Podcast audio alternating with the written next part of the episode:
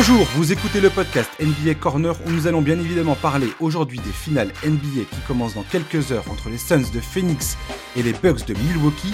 Une affiche inattendue, sauf peut-être pour les Nostradamus de la balle orange, entre deux équipes qui n'ont pas été épargnées par l'adversité pendant ces playoffs. Pour analyser ce duel, c'est avec grand plaisir que j'accueille Charles au micro. Bonjour Charles. Salut Josh et salut à tous. Encore toi, Charlie. Encore et ouais, encore moi. Je, m'incruste. Ouais, tu vas, tu, je t'ai invité pour l'ensemble euh, des finales NBA. Hein. On, ouais. on, va être, clair sur le truc.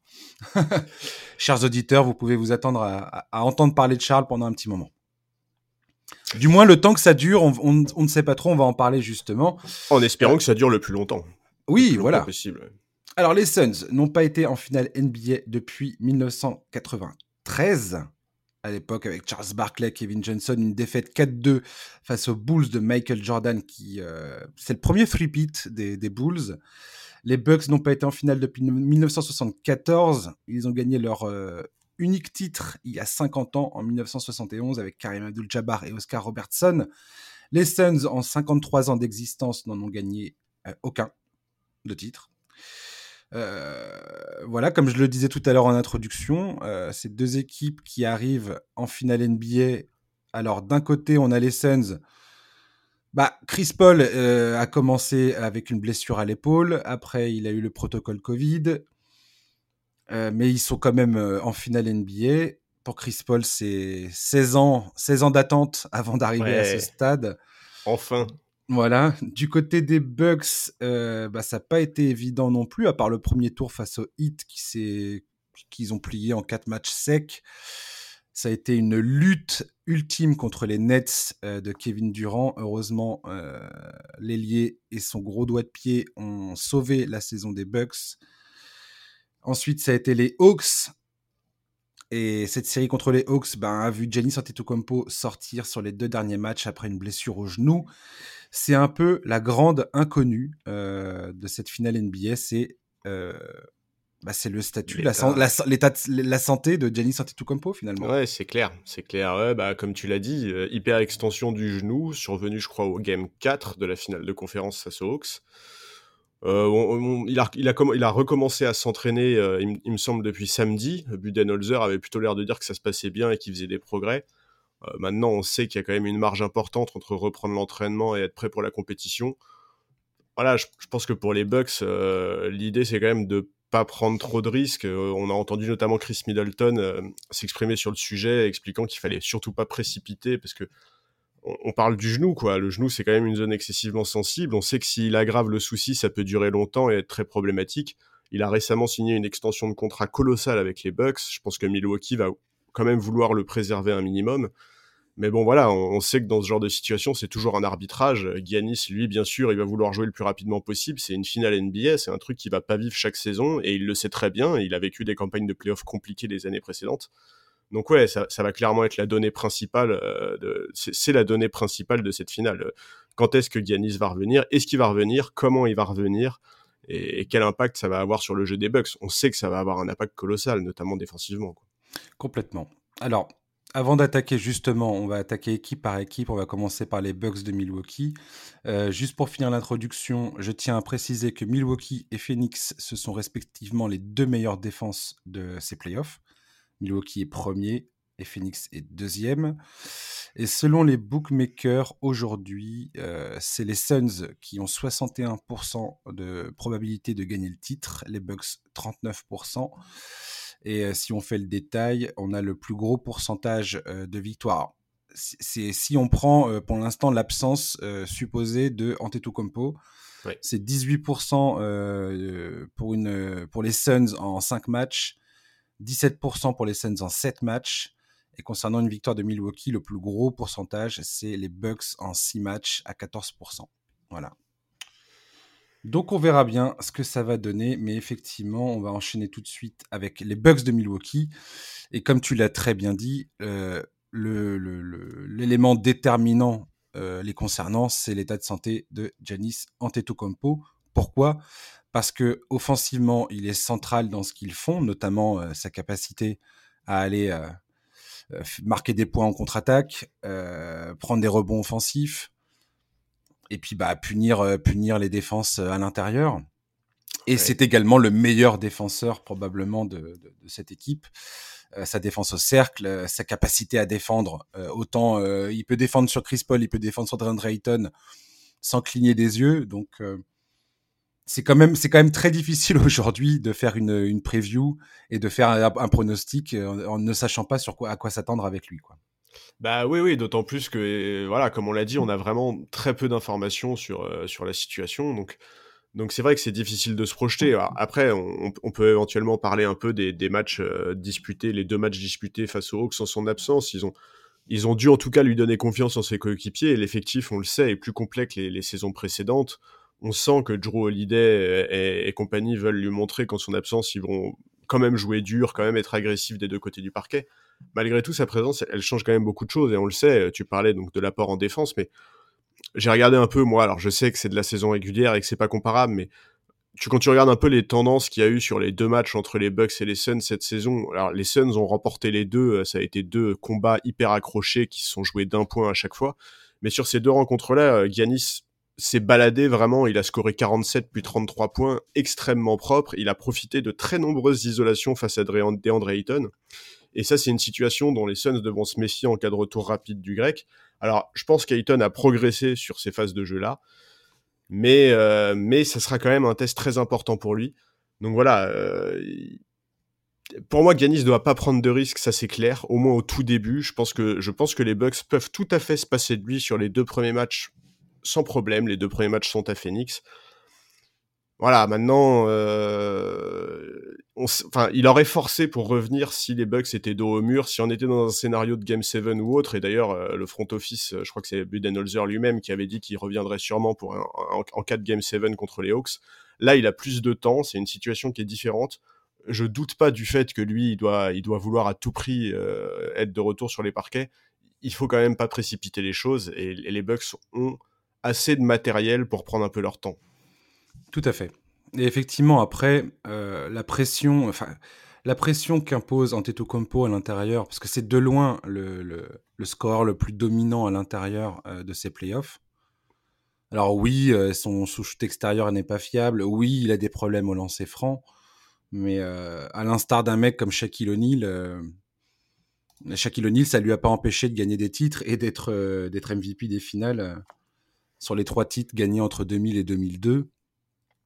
Et c'est cette puissance de frappe-là que tu, que tu n'as pas, et aussi sa capacité à provoquer des fautes sur Ayton, parce qu'après Ayton, sur le banc des Suns, il n'y a pas grand monde ah bah, euh, qui est capable de faire face à Antetokounmpo. D'ailleurs, il y a une grande question aujourd'hui qui se passe, euh, qui se pose du côté de Phoenix, c'est euh, qui est-ce que tu mets exactement dans les pattes d'Antetokounmpo? Alors j'ai vu qu'il euh, y a l'idée de mettre euh, Jake Roder euh, en première défense sur lui.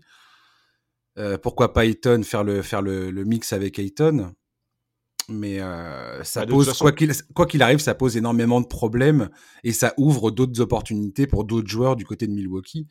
Donc effectivement les Suns la présence d'Antetokounmpo change tout défensivement pour les Suns. Ouais. Ah oui, oui absolument tout alors que si Antetokounmpo n'est pas là euh, on va pas dire que c'est euh, que c'est excessivement plus simple, mais ça, il y a quand même un, il y a quand même beaucoup moins de menaces. Euh, pour bah, le, les données sont simplifiées en tout cas. Voilà, exactement. Tu sais, à, peu près comment les Bugs vont jouer en l'absence de Giannis. Tu sais qu'il il va forcément, enfin, il va très probablement y avoir cette espèce de 5 où, où tout le monde peut shooter à l'extérieur, etc., etc. Enfin, on sait à peu près à quoi ça va ressembler sans Giannis. Avec lui, il y a quand même effectivement plus de, plus de facteurs, plus de données que les Suns vont devoir gérer. Complètement. Et on peut également parler de la couverture défensive euh, des Bucks sans Antetokounmpo. Alors, euh, Bobby Portis a fait des très très bons matchs en, l'absence de Giannis, mais euh, face, face à Phoenix, notamment face à Devin Booker et Chris Paul, qui sont des, des génies dans le jeu à mi-distance, c'est clair. Ce qui n'est pas forcément confortable pour les Bucks avec leur drop coverage. Ah oui, oui donc on va, ça, ça va être une donnée excessivement importante du côté de Milwaukee. Alors on l'a bien vu pendant, le, pendant la, série contre Atlanta, parce qu'Atlanta avec Trey Young, euh, notamment après ce, ces 48 points marqués dans le game 1, Milwaukee a ajusté sa défense. ils ont fait beaucoup moins de drop coverage, ils ont fait beaucoup plus de switch, ce sur quoi ils ont travaillé toute la saison. Et, euh, et le pourcentage de, de, entre le drop et le switch euh, est allé c'est dirigé vers une, une partie beaucoup plus massive pour le switch euh, défensif quoi. Même Brook Lopez qui est pourtant un expert dans le drop coverage euh, s'est retrouvé à switcher beaucoup plus souvent. Après, Budenholzer peut également choisir, s'il voit que c'est un problème avec Brook Lopez, il peut également choisir de jouer un peu plus petit. Encore une fois, l'absence d'Antetokounmpo lui donne beaucoup moins de marge de manœuvre euh, quant au personnel qui sera présent euh, sans Lopez. Alors, il y a quand même PJ Tucker, mais euh, c'est quoi ton 5 majeur dans ces cas-là? C'est euh, PJ Tucker, Bobby, Bobby, Portis, Middleton, Drew Holiday et, euh, et Pat Connington, quoi. Et, euh, et face, à, face à Phoenix, ça peut être vite problématique, il me semble. Bah oui, oui, non, je, je suis d'accord. Effectivement, la, la, la gestion du pick and roll des Suns va être une donnée capitale. De toute façon, enfin voilà, c'est tu, tu, c'est une équipe euh, drivée par Chris Paul. C'est une évidence que ça va être un danger à ce niveau-là. Ça va être pour moi clairement une des phases clés de cette opposition. Tu as parlé du comportement de Brook Lopez sur ses phases défensives. Euh, tu as aussi parlé effectivement des adaptations qu'on a vues face aux Hawks et qui sont quand même euh, un truc très positif à mettre au crédit de Mike Budenholzer parce que c'est quand même un, un, des reproches qu'on lui avait fait ces dernières saisons. Oui, Maintenant, c'est clair que voilà, tu peux pas laisser trop d'espace à Chris Paul ou à Devin Booker sur des telles situations. Ce serait une catastrophe. Euh, ce serait une catastrophe pour les Bucks. Et, enfin voilà, c'est quasiment un problème insoluble parce que en, cas de montée trop agressive vers le porteur de balle, tu peux pas non plus laisser Ayton euh, ou les shooters euh, euh, profiter d'espaces trop importants. C'est un, vrai casse-tête, c'est un vrai problème défensif. Tu, tu, voilà, tu, tu peux pas laisser Chris Paul jouer à un contre un à mi-distance contre Lopez ou Portis, c'est pas possible. Drew Holiday va être capital pour moi dans ces situations-là. Il a un profil qui est vraiment il a un profil pour gêner Chris Paul, il est plus grand, il est plus athlétique, il est super intelligent dans sa lecture des situations et des écrans. Il faut absolument qu'il sorte Chris Paul de sa zone de confort et qu'il lui complique la vie. C'est une, donnée indispensable si les Bucks veulent, veulent, espérer avec ou sans Giannis dans cette finale. J'ai trouvé une stat assez intéressante justement pour illustrer euh, ce propos. Selon Second Spectrum, Chris Paul, c'est 52,5% de, réussite au tir sur les pull-ups à deux points euh, donc en dehors de la raquette. Mmh. Ce qui est euh, le troisième meilleur pourcentage. Donc, euh, si tu combines saison régulière et playoff, avec donc il faut il faut un minimum de 100, 100 tentatives sur sur la période. Et, et Devin Booker est à 51% sur les pull-ups à deux points. Donc, grosso modo, les, les, les, Bucks se retrouvent face à deux joueurs qui sont brillantissimes dans le jeu, dans le, dans le, dans le mid-range. Ah ouais, ouais c'est des patrons à mi-distance, ça c'est clair. Et donc, en fait, cette capacité de Milwaukee à ne pas se faire punir dans ce jeu-là, dans le jeu intermédiaire entre le 3 points et la raquette, on sait très bien de toute façon que la défense dans la raquette de Milwaukee est au point. Même sans Compo, c'est ça qui était assez incroyable. Euh, maintenant, ils sont face à une équipe qui pose différents, enfin, qui, qui est peut-être idéalement bâti pour punir Milwaukee défensive, euh, offensivement. Enfin, ouais, euh, la, la, défense de Milwaukee, quoi. C'est ça que je veux dire. Ouais, non, mais je, je, je, suis tout à fait d'accord. Et, et, et, et, dans l'ensemble, il faut quand même bien dire. Moi, il y a un truc que je veux quand même dire, c'est que ça fait plaisir, quoi, de, de retrouver euh, ce, ce, ce, cet usage du tir à mi-distance. Booker, Chris Paul, même, euh, même Chris Middleton est, est, très bon en la matière. Ça fait quand même plaisir parce que c'est une tendance qui avait pas disparu, mais qui était quand même de moins en moins présente en NBA. On entendait beaucoup, beaucoup parler euh, du fait que le tir à trois points était bien plus intéressant, tir à trois points ou lay-up, le tir à mi-distance était de plus en plus délaissé, presque boudé par les meilleurs attaquants de la ligue. Et eh ben, ça fait vraiment plaisir de retrouver euh, autant de joueurs excellents en la matière en finale NBA. Complètement, ouais. Après, je voulais aussi parler du cas de. Bah, je voulais reparler un peu de Bobby Portis et de Bryn Forbes, par exemple. Tous ces, tous ces joueurs-là, Bryn Forbes, il a été excellent au début des playoffs. Après, il a carrément moins joué parce que défensivement, il pose beaucoup de problèmes. Voilà, typiquement, Bryn Forbes, est-ce que c'est un joueur qui va être capable de jouer un rôle dans ces finales, sachant que ça va être très compliqué pour lui de défendre sur Chris Paul ou sur Devin Booker? Ouais. euh, J'ai hâte de voir ça. Ça, ça va être une donnée euh, capitale euh, pour Milwaukee. Bah, quels, joueurs, ouais. quels joueurs vont pouvoir réellement exister sur le terrain et quels joueurs Budenholzer va, va réaliser ou il va se dire mais c'est absolument impossible que ce mec-là reste plus de 5 minutes sur le, sur le parquet quoi. Ouais, et, c'est tout sauf une question anodine, parce qu'effectivement, tu cites Bryn Forbes. Bryn Forbes, c'est quand même un type qui, en saison régulière, euh, tournait à 45% à 3 points. Euh, c'est un, vrai manque euh, côté Milwaukee depuis le début de ces playoffs. Ils sont absolument pas transcendants sur le tir extérieur. en régulière, ils faisaient tout à fait le boulot. Chris Middleton était à 41%, Drew Holiday et PJ Tucker à 39%, etc. En playoffs, c'est ça a chuté d'une manière colossale. Middleton est à 33%, Drew est carrément tombé à 29%, je crois, euh, en adresse extérieure. Enfin, dans l'ensemble, les Bucks tirent sont à 31% en adresse extérieure depuis le début de ces playoffs. Et il va falloir progresser dans ce domaine parce que ça, leur permettrait vraiment de varier les menaces et d'écarter la défense des Suns. Et moi, je pense notamment à Brook Lopez. Il est à 35% à 3 points sur ses playoffs. Mais si, si commence à mettre ses shoots et qu'il commence à forcer Ayton à sortir de la raquette, ça va laisser des espaces dont Giannis notamment pourrait se régaler quand, quand il sera là. Enfin, voilà, ça, ça va être pour moi, Brook Lopez va être beaucoup positionné dans les corners parce qu'il va devoir écarter, euh, il va devoir absolument écarter la défense des Suns. Et, dans ce cadre-là, Ayton va avoir un rôle clé sur le plan défensif. Et c'est effectivement l'objectif de Budenholzer, c'est de sortir, c'est de mettre DeAndre Ayton dans une position inconfortable défensivement. Exactement. Euh, après, c'est aussi pour ça que euh, la présence ou l'absence de Janis est extrêmement importante à ce niveau-là. Si Janis est sur le terrain, c'est là où tu fais le choix de mettre DeAndre Ayton euh, plutôt sur Janis en défense pour éviter qu'il aille se barrer trop loin de la raquette, quoi. Mais c'est là où vraiment le rôle d'Ayton va être clé, parce que, parce que si Ayton défend sur Giannis comme il a défendu sur lui en saison régulière, ça va pas le faire. Il s'est fait bouffer en termes de mobilité, etc. Alors il a fait des vrais progrès. Il a énormément progressé en défense, ça c'est clair. Euh, on l'a vu au fil de la saison, mais il va être attendu au tournant en la matière. Hmm. Ce qui est très étonnant avec ce duel, euh, enfin ce qui est très, ce qui est très intéressant plutôt dans ce duel entre Phoenix et, Milwaukee, c'est qu'il y a aussi, enfin les forces, la, force de l'un euh, bah, vient, vient casser un peu la force de l'autre. Je parle notamment des rebonds, par exemple. Phoenix est une très bonne équipe sur les rebonds défensifs. Milwaukee a puni Atlanta au rebond offensif. Ce, ce paramètre-là va être excessivement important. Les Bucks adorent jouer en transition et marquer des points faciles après un rebond euh, défensif. Phoenix est réputé pour sa capacité à ne justement pas forcément aller chasser les rebonds offensifs, mais plutôt privilégier le repli pour éviter les, points en transition. Tout ça, ça va être des trucs à regarder avec beaucoup d'attention dès les, dès les deux premiers matchs de la série. Parce que pour moi, ça va être déterminant. C'est qui arrive à prendre un avantage euh, stratégique sur, euh, sur, la, sur, sur, ce qui fait la, force de, de, de, ces équipes, en fait.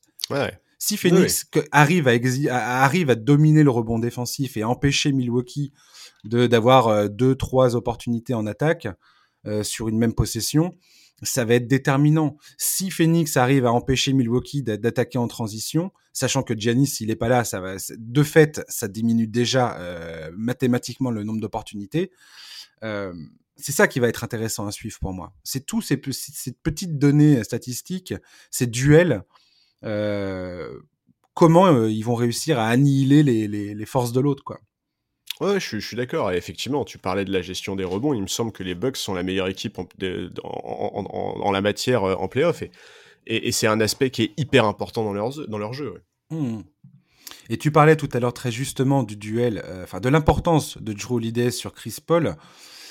Moi, je me pose la question de savoir justement où Budenholzer va placer Joe Holiday. Est-ce que c'est plutôt sur Chris Paul ou est-ce que c'est plutôt sur Devin Booker finalement? Pour moi, ça sera de toute façon, ça va tourner. On sait très bien comment ça se passe. Ils vont, ça va pas être. On va, varier les plaisirs. Hmm. Mais, pour moi, au moins au début, tu vas avoir du Drew sur Chris Paul et du, Middleton sur Booker. Ou enfin, en tout cas, c'est ce qui semblerait le plus logique, quoi. Hmm. Ouais, ça c'est ça, c'est pareil. C'est ces choix-là et ce que ça va concrètement donner sur le terrain va être absolument déterminant. L'autre match, l'autre match-up qui me, qui me, qui me fascine, c'est Michael Bridges sur Chris Middleton. Chris Middleton, finalement, dans cette série face à Atlanta, avec l'absence de DeAndre Hunter, qui, euh, je tiens à le rappeler, était quand même une absence capitale du côté des Hawks, en plus de, de, de Trey Young, qui n'était pas là sur les deux derniers matchs. Parce qu'on peut dire que, bien évidemment, j'enlève rien à la performance de Middleton et Drew Holiday dans, dans les deux derniers matchs euh, face aux Hawks euh, et, et, Brook Lopez également dans le Game 5. Mais les Hawks jouaient quand même sans euh, leur mettre à jouer, quoi. Le, le, le mec qui était, enfin, qui était le cœur de cette équipe. entre, en la personne de Trey Young. là, logiquement, les Suns sont à peu près au complet. Et, Chris Middleton, j'ai hâte de voir quand il aura Michael Bridges entre, dans, dans, les jambes, ce que ça va donner sur le terrain. quoi. Parce que aussi formidable a-t-il été dans tous ses playoffs finalement, Chris Middleton ça a toujours été une, la, force tranquille du côté des Bucks et ça date pas de cette saison. Hein. Euh, si, tu, si tu regardes les Bucks sur les 3-4 dernières années, Middleton, c'est tout, ça a toujours été un joueur impeccable. C'est quand même un mec qui affiche des pourcentages de réussite exemplaires et qui est, qui est une valeur sûre du côté des Bucks. Ouais, et puis qui est souvent capable de step up quand son équipe en a besoin. Euh, il fait un game 6 contre les Nets euh, monstrueux, 38 points, 10 rebonds, 5 passes. Euh, le, Game 6 contre les Hawks, c'est pareil, il est au-dessus de 30 points, à quasiment 7 ou 8 passes, je sais plus. Enfin, il, a quand même démontré une capacité à, hausser le ton quand il le fallait. Quoi. Mmh, mais c'est ça la question. Holiday et Middleton, sur les deux derniers matchs contre Atlanta, les mecs ont des stats de, dingue. Ah Holiday, c'est 26 points, 7,5 rebonds, 11 passes. Middleton, c'est 29 points par match, 8,5 rebonds, 7,5 passes décisives. Mmh. si les gars arrivent à maintenir ce niveau, ok, franchement, euh, Milwaukee, ils ont, comme tu dis, ils, sont pas pressés forcément de quand Compo revienne immédiatement. L'objectif, c'est de voir comment ce premier match se déroule, voir un petit peu euh, qu'est-ce qu'il est possible de faire, comment ça, comment ça match up euh, sur le terrain. L'objectif reste d'aller remporter un match là-bas et de reprendre l'avantage du terrain finalement. Ouais, et puis, enfin vraiment, euh, alors moi je vais revenir un tout petit peu sur Drew, parce que, enfin voilà, pour moi en fait, c'est euh, c'est là qu'on l'attend, Drew en fait. On en a parlé tellement souvent cette saison, euh, son, arrivée à Milwaukee, c'était le gros move des Bucks pour passer un cap. Ils ont mis beaucoup dans la balance pour l'obtenir, ils ont quand même lâché du Bledsoe, George Hill, trois tours de draft, il y a deux, swaps, il y a deux swaps aussi. Euh, ils l'ont prolongé en cours de saison pour un salaire important. C'est des vrais témoignages de confiance. Alors, pour le moment, il leur rend très bien, il n'y a aucun problème. Il est présent des deux côtés du terrain. Il a été important dans cette campagne de playoff, on l'a dit. Sa capacité à créer, à exister en tant que menace offensive est capitale.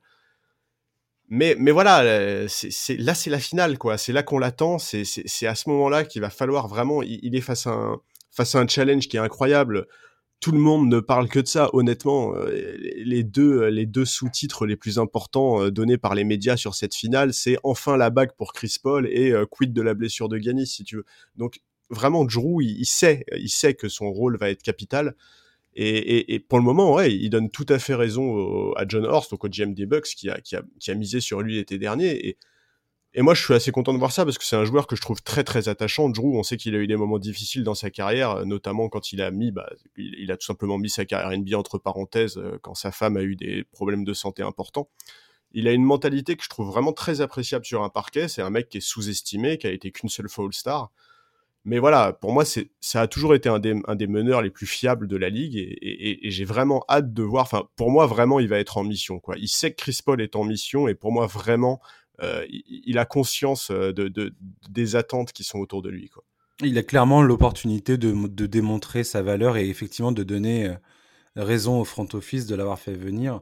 Bah dans un duel face à Phoenix et à Chris Paul, c'est idéal d'avoir Joe Holiday. Et contrairement à Eric Bledsoe, qui arrivait jamais à qui arrivait jamais à sortir de son, de son état léthargique en playoff auparavant pour les Bucks, ah, qui gérait euh, beaucoup moins bien le demi-terrain, quoi. Oui, voilà. Euh, finalement, euh, Drew Holiday, même si ça n'a pas toujours été impeccable, a su répondre présent dans plusieurs moments clés de, de, leur parcours. Que ce soit face aux Nets notamment, où c'était vraiment indispensable que quelqu'un réagisse et apporte des points. Je sais plus dans quel match là où il fait un match à moitié catastrophique et il finit, il finit en trombe. Il finit très fort. Voilà non, mais ouais, et euh, puis, puis je te dis, moi, moi tu vois, tu vois euh, je trouve que c'est euh, c'est peut-être pas. C'est parmi le, ce qu'il y a de mieux à opposer à Chris Paul pour moi aujourd'hui en NBA, Drew Holiday. Quoi. Après, je maintiens, Charles, que je ne suis pas séduit par le jeu des Bucks depuis le début de ces playoffs.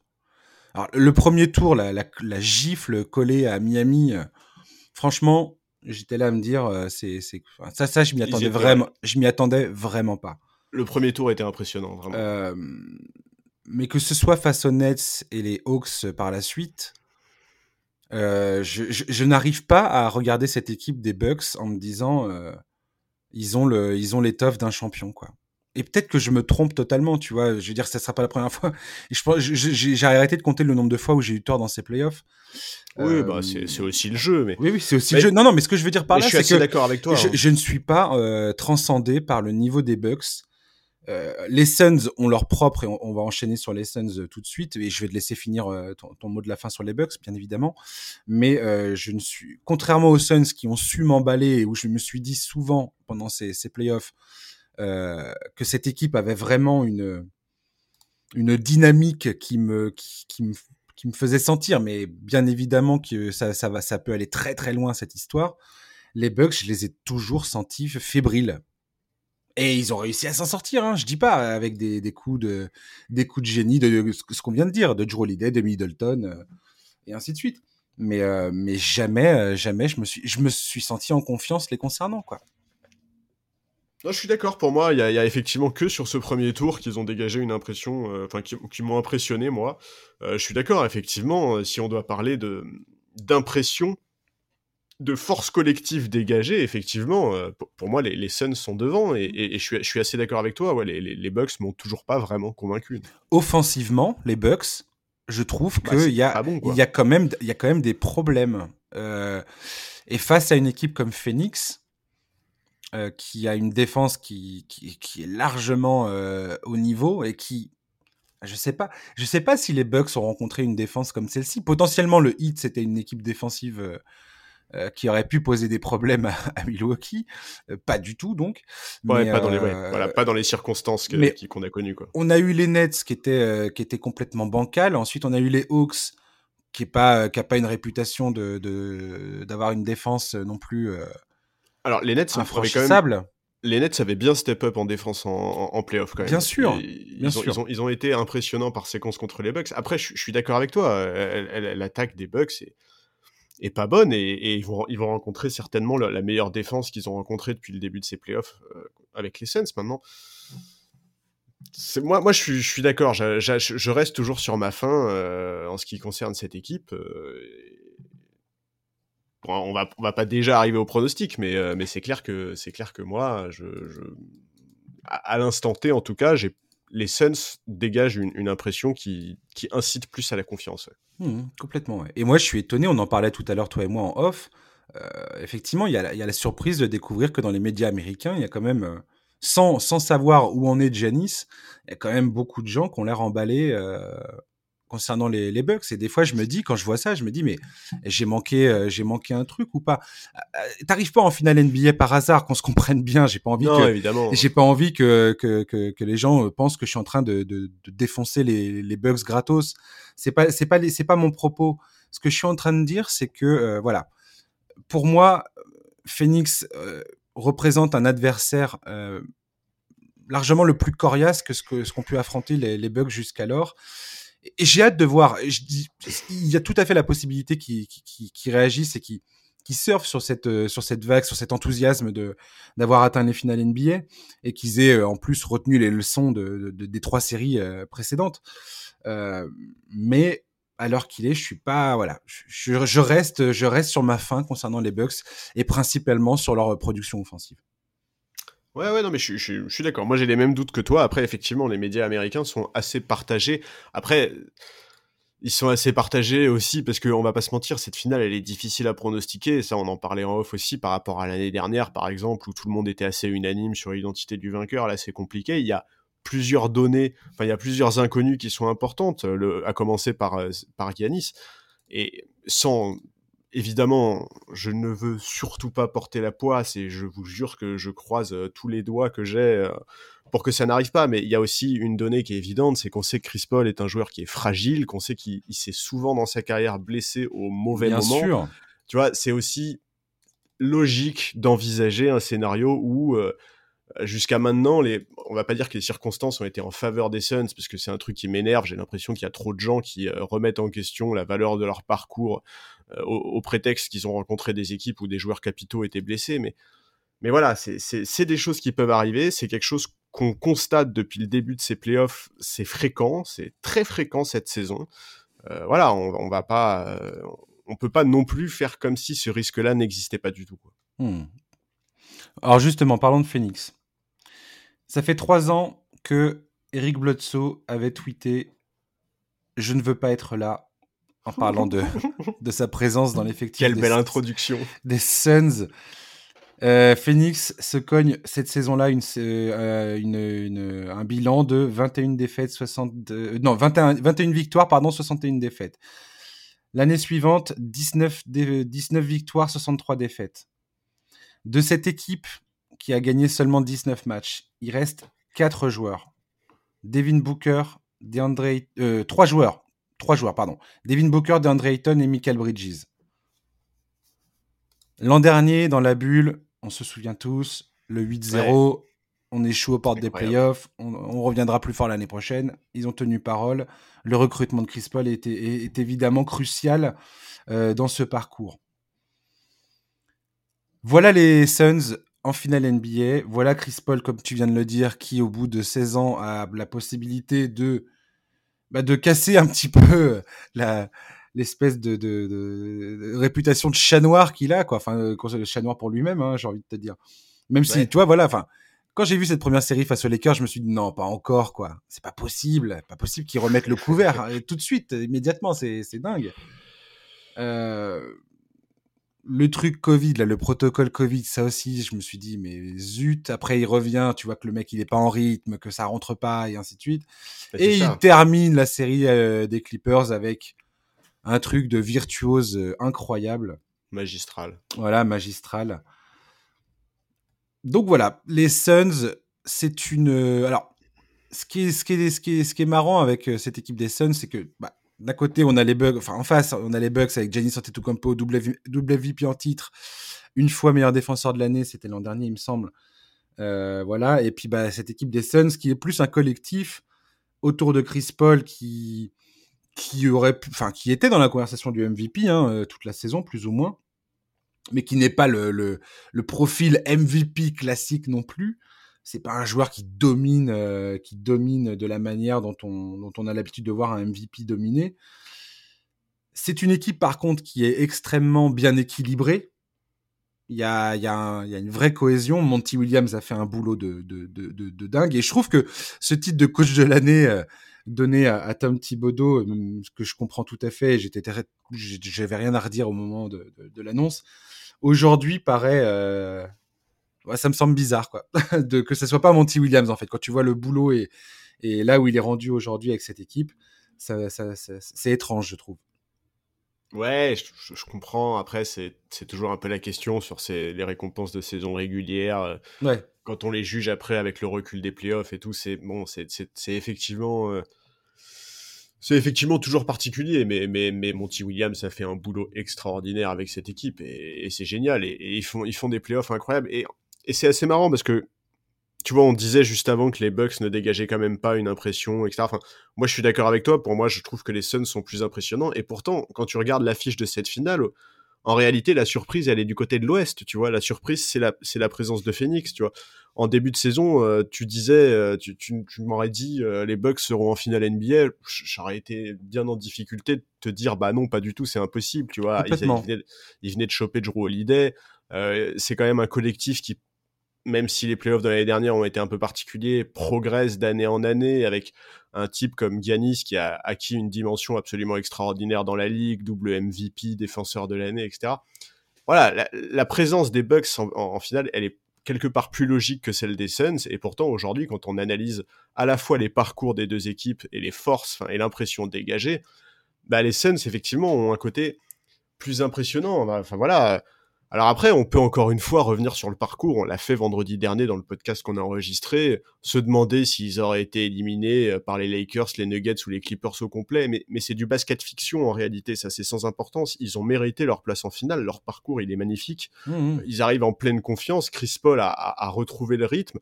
Il a raté que quatre matchs en playoff cette saison. Bon, voilà, cette équipe, elle a été confrontée à des situations très diverses. Ils ont toujours trouvé euh, les armes pour répondre et, c'est super et, immense crédit à Monty Williams pour tout ça, évidemment, évidemment. Et c'est marrant parce que je, suis tombé sur, euh, Enfin, il y a cette donnée qui est très drôle là, qui, qui circule un peu sur euh, Twitter depuis hier ou avant-hier. C'est la présence de Torrey Craig dans le dans l'effectif de Phoenix. Ouais. Qui, donc qui, qui a commencé la saison avec les Bucks, qui a été transféré pour. Alors j'ai re- retrouvé le truc. Il a été transféré à Phoenix pour 110 000 dollars de cash, ce qui est le minimum requis pour euh, pour euh, refourguer un joueur dont t'as plus envie. Et ce qui est très drôle, c'est que Torrey Craig aujourd'hui euh, pourrait s'annoncer comme un joueur. euh, si Janis revient, par exemple, bah ça pourrait. c'est- un joueur parfait pour Phoenix à avoir sur le banc pour Ah, le pour le mettre dans les euh, pour le mettre sur euh, sur Giannis pour avoir euh, pour avoir un défenseur physique euh, et, Bah oui. et le gêner quoi. Ouais, c'est ça. Et il a quasiment pas joué, il a quasiment pas joué des playoffs et il a terminé euh, la série face aux Clippers avec euh, 30 minutes euh, dans le game Ouais. 6 quoi. Ouais. Euh, Mais pour ça, défendre sur Paul George donc euh, tu te dis euh, elle est géniale cette histoire je trouve. Ouais, c'est ça, je suis d'accord. C'est le genre de profil dont tu as besoin en playoff. C'est voilà, c'est un mec qui peut t'apporter euh, 10, 12, 15 minutes de, de très très bonne défense. Et, et ouais, c'est une très bonne recrue. En plus, ponctuellement, il est capable de mettre un ou deux shoots à trois points. Enfin voilà, Torrey Craig, c'est un mec que tu veux dans ton effectif de toute façon quand tu te retrouves en situation de playoff. quoi. C'est c'est une évidence. Ouais, complètement ouais. J'adore ce, j'adore ce joueur. Ancien des Nuggets. Ouais, je toujours, euh, toujours kiffé ce gars-là. Alors, les Suns, on l'a dit tout à l'heure, euh, le, le, la capacité offensive de Booker et Chris Paul euh, faire le, à jouer, à être efficace dans le mid-range devrait être un vrai problème euh, pour les Bucks. À voir comment ils vont régler ça et à voir si Booker et Chris Paul arrivent à, trouver la distance et à vraiment punir la défense des, Bucks euh, sur ce jeu-là.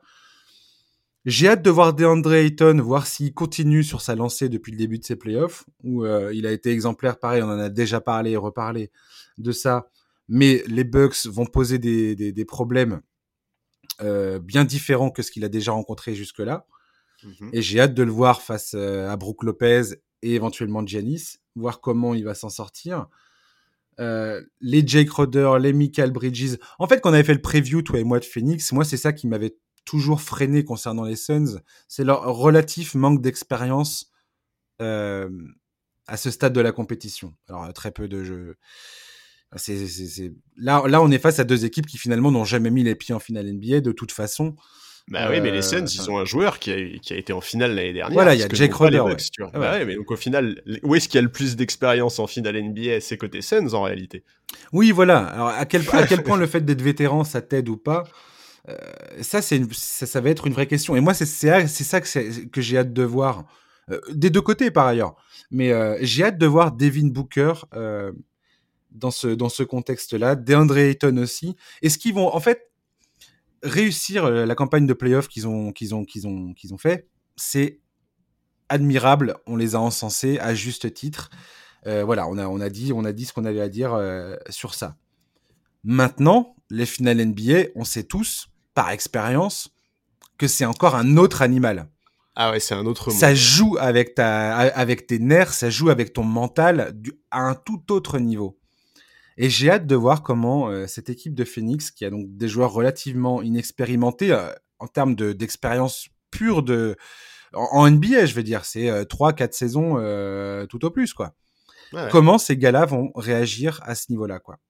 Et c'est là où je pense que le coaching de Monty Williams, la présence de Chris Paul et sa capacité à être le leader qu'il a été depuis le début de la saison sur le terrain, Mm. tout ça, c'est, on va dire, tout ça euh, va être mis à, à l'épreuve, typiquement à ce, à ce stade de la compétition. Et j'ai hâte de voir vraiment, surtout Devin Booker, comment il va prendre la mesure de cette, de ce rendez-vous avec, euh, bah, avec, euh, avec l'histoire, tu vois. Parce que Devin Booker, qui s'il remporte un, un titre à 24 ans, euh, le mec, euh, c'est Après les premiers playoffs qu'il a fait en tournant à 27 Voilà. points et tout. Enfin, dire, pour sa carrière, c'est Ouais, un, un, un vrai tournant, quoi. Après, il a clairement le profil euh, à n'en avoir rien à foutre du contexte, quoi. Tu vois, si je peux me permettre d'être un peu vulgaire, il a vraiment le, le- le profil à dire, bah, en fait, être en finale NBA ou pas, je m'en fous. Aujourd'hui, je suis au même stade de, enfin voilà, je, je suis là parce qu'on a mérité d'être là, et, et il est tout à fait capable de nous sortir des finales extraordinaires. Ça, moi, je trouve qu'il a vraiment, en tout cas, la, bonne mentalité pour ça. Maintenant, je suis d'accord avec tout ce que tu as dit. Tu as, parlé de Chris Paul. Moi, il y a quand même un truc que je veux rajouter sur Chris Paul, c'est qu'au final, de tous les joueurs qui vont être présents en finale, là, qui est-ce qui a le plus de pression en fait? Mais pour moi, c'est Chris Paul, tu vois. C'est vrai. Euh, c'est lui qui a la, pression la plus énorme sur les épaules. Quasiment tous les médias parlent de la bague tant attendue par Chris Paul. Tout le monde s'accorde sur le fait qu'il doit être le patron de cette finale, qu'il est quasiment le meilleur joueur de cette affiche, au moins tant que, enfin pas quasiment, tant que Giannis n'est pas là, qu'il est le meilleur joueur de cette affiche. Et, et c'est assez fou de se dire ça. Je veux dire, Giannis, c'est quand même un mec qui est double MVP.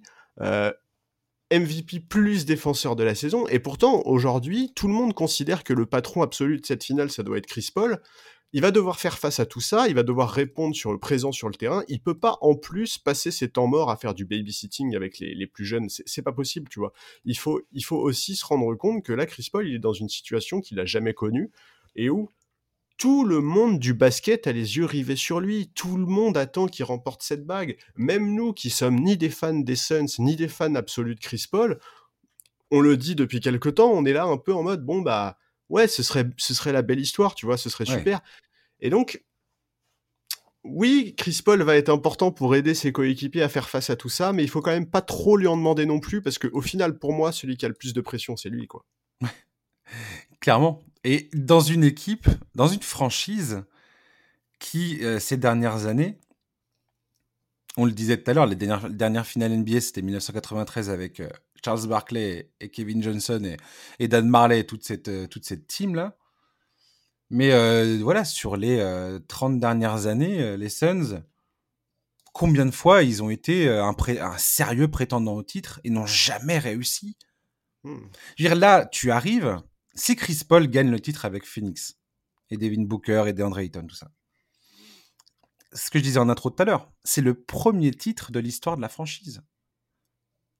T'imagines pour les fans ce que ça représente alors qu'il y a eu euh, Charles Barkley, euh, il y a eu euh, Steve Nash, ouais, Studemeyer et toute la clique là, qui sont passés, enfin, qui ont vécu je ne sais combien de désillusions saison après saison après saison, alors que tout le monde les voyait magnifiques et potentiellement aller au bout. Et cette équipe qui euh, qui nous fait une saison très, enfin, où c'est quelque part un peu la surprise, la belle surprise, l'agréable surprise. Ce parcours en playoff complètement rêvé, les finales qui arrivent et comme tu dis avec Chris Paul et toute son histoire et tout ce que ça représente pour lui euh, d'un point de vue personnel, mais aussi ce que je suis en train de dire maintenant pour euh, pour pour l'histoire de, de, de, pour la franchise, pour la franchise, ouais. Euh, c'est assez, ouais, effectivement, la, pression, elle est peut-être beaucoup plus du côté des Suns que du côté des Bucks. Finalement, les Bucks commencent cette série sans Giannis Antetokounmpo. C'est limite, on a, on a, on a rien à perdre aujourd'hui, quoi. Ouais, il y a un côté outsider et c'est hallucinant de se et dire Et moi, j'ai l'impression que c'est quand même une, donnée très importante dans ces playoffs. C'est-à-dire qu'il y a beaucoup d'équipes euh, qui, à chaque fois, se sont retrouvées un peu dos au mur en se disant bon, bah, de toute façon, on n'a rien à perdre, on y va, on fonce.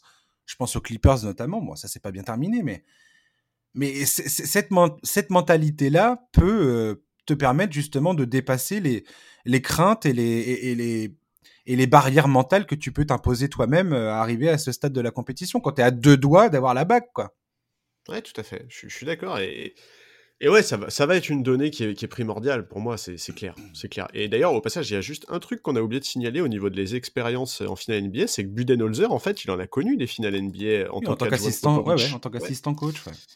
Mais effectivement, euh, voilà. Enfin, mais bon, voilà, c'est important de préciser qu'aujourd'hui, très probablement, ceux qui ont le plus la pression, c'est les Suns, alors que, alors que c'est hallucinant de se dire ça, quoi. Genre, au début de la saison, tout le monde mettait les Bucks comme parmi les favoris, et, pas grand monde ne parlait des Suns, même si on était tous un peu curieux de voir euh, comment Chris Paul allait faire progresser Devin Booker et DeAndre Ayton. Mais, mais voilà, aujourd'hui, on se retrouve dans une situation où euh, où c'est peut-être les Suns qui ont le plus de pression, malgré le fait que euh, bah, les Bucks étaient attendus, plus attendus à ce stade de la compétition. Exactement. Et les Bucks, c'est ce que je dis. Enfin, c'est ça que je voulais dire aussi tout à l'heure quand je disais que j'étais pas hyper convaincu par les Bucks, c'est que limite euh, les deux dernières euh, campagnes de playoff des Bucks, j'avais plus confiance en eux qu'aujourd'hui. Or aujourd'hui, ils sont en finale NBA, tu vois ce que je veux dire? C'est assez étrange. et, en plus, ils ont ce, ce, ce truc avec Giannis Antetokounmpo là qui, euh, qui a le genou euh, qui a le genou de travers et on sait pas trop à quoi s'en tenir quoi. Et pourtant, c'est là qui de toute façon, cette saison et ces playoffs sont complètement euh, très atypique, mais c'est clair. C'est clair, on l'a dit et répété, hein, mais euh, c'est. Et c'est voilà, et c'est aussi pour ça que c'est si difficile à pronostiquer, tu vois. Hmm. Justement, on va y venir. On va terminer ce podcast avec notre pronostic, mon cher Charlie.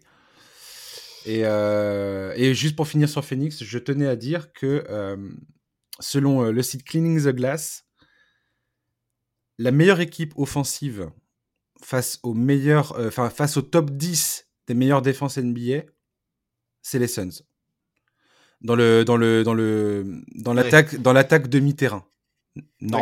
Quelque part normal, j'ai envie de te dire normal quand t'as un mec bah comme Chris Paul à la baguette. Quand t'as Chris Paul, mais c'est clair. le gars il te sort un 41 points avec 0 balle perdue euh, dans un clincher euh, face aux Clippers, bon bah voilà quoi.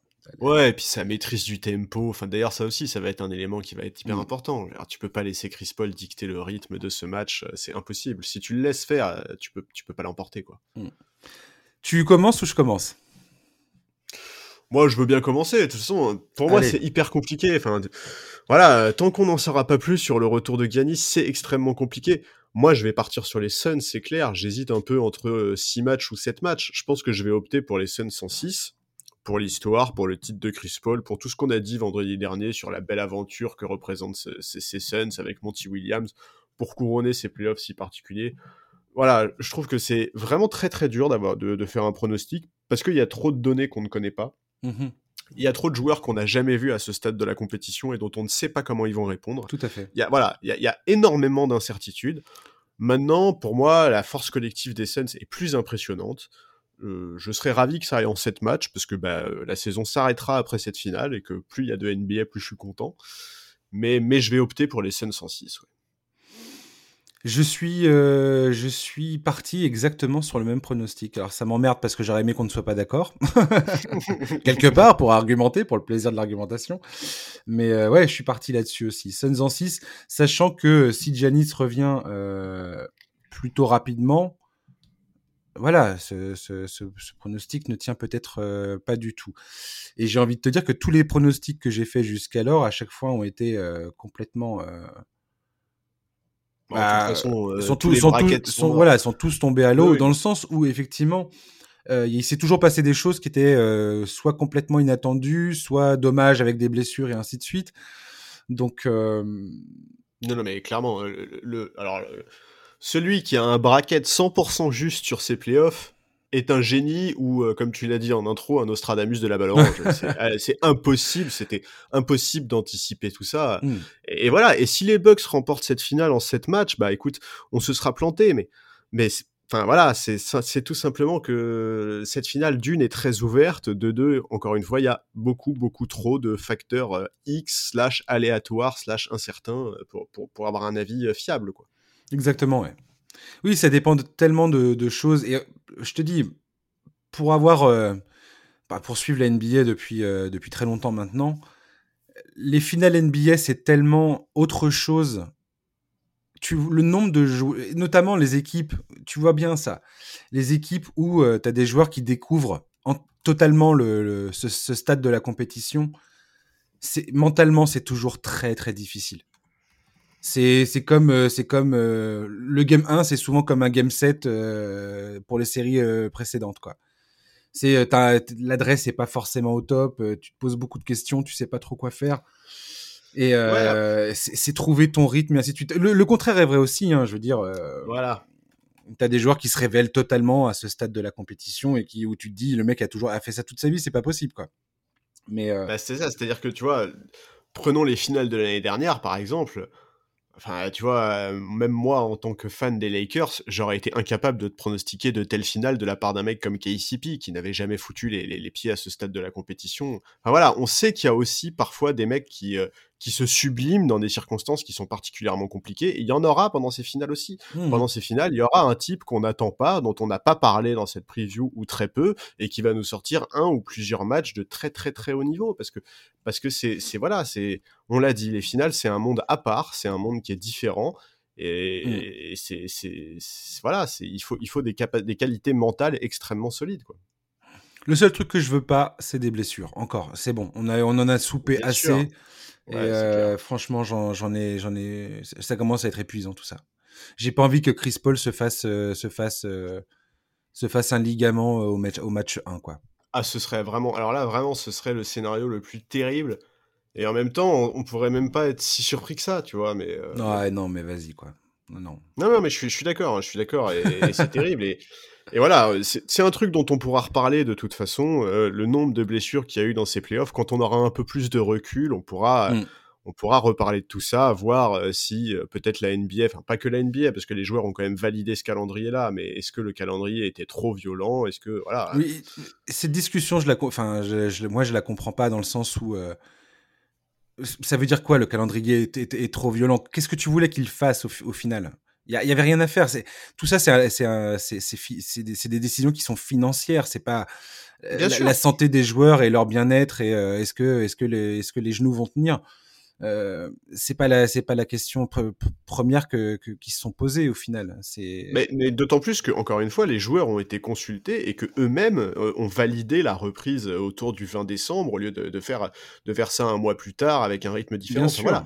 C'est comme tu l'as dit, euh, les préoccupations sont évidemment financières. En plus, la NBA, enfin, on, était quand même dans un contexte mondial compliqué sur le plan économique. Les joueurs ont tout à fait validé cette mmh reprise-là. Et d'ailleurs, Chris Paul a défendu ce choix récemment. Bon, voilà. Mmh on peut pas réécrire l'histoire. Euh, c'est comme ça que ça s'est passé. grâce à la NBA, on a eu euh, deux campagnes de playoffs dans des circonstances, dans une situation mondiale très compliquée. C'est ça, ouais. Voilà. Enfin, je veux dire, la bulle l'an dernier. Enfin, je veux dire, c'est faut avoir conscience de l'exploit monumental que c'est, quoi. C'est, ah oui, de la part de la NBA, c'est incroyable. incroyable. Ouais, c'est hallucinant. Alors, on peut critiquer aujourd'hui euh, le truc, ouais, c'était pas top, c'était, il y avait ci, il y avait ça qui allait pas. Enfin, bref, peu importe. Mais c'est un tour de force gigantesque, le truc, quoi. Euh, et, mine de rien, en tant que, enfin, si t'es fan de cette ligue, bon, euh, tu, tu, moi j'étais content d'avoir des matchs dans ce contexte-là, euh, mais avec le, pour et le contre, bien évidemment. On peut toujours argumenter et trouver, trouver des arguments, trouver des arguments, quoi. Mais il y a un moment, la NBA, c'est une ligue qui est commerciale. il faut, il faut honorer des contrats, il faut faire, il faut montrer pas de blanche auprès, auprès des annonceurs, auprès des diffuseurs, surtout qui, qui dépensent. je, pense que un truc qu'on, on, on, va pas parler de ça maintenant, on va, on va clôturer ce, podcast, mais un truc qu'il faut bien comprendre, c'est que ce qui vient de se passer, c'est, cette année et demie là, qui, qui s'est écoulée.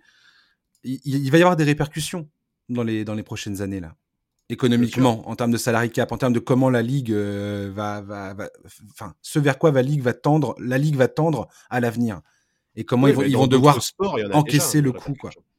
C'est évident. Donc bon, merci Charlie de nous avoir accompagnés pour ce preview. Et puis bah, on se retrouve peut-être euh, dans quelques jours, euh, peut-être vendredi, après les deux premiers matchs de cette finale NBA.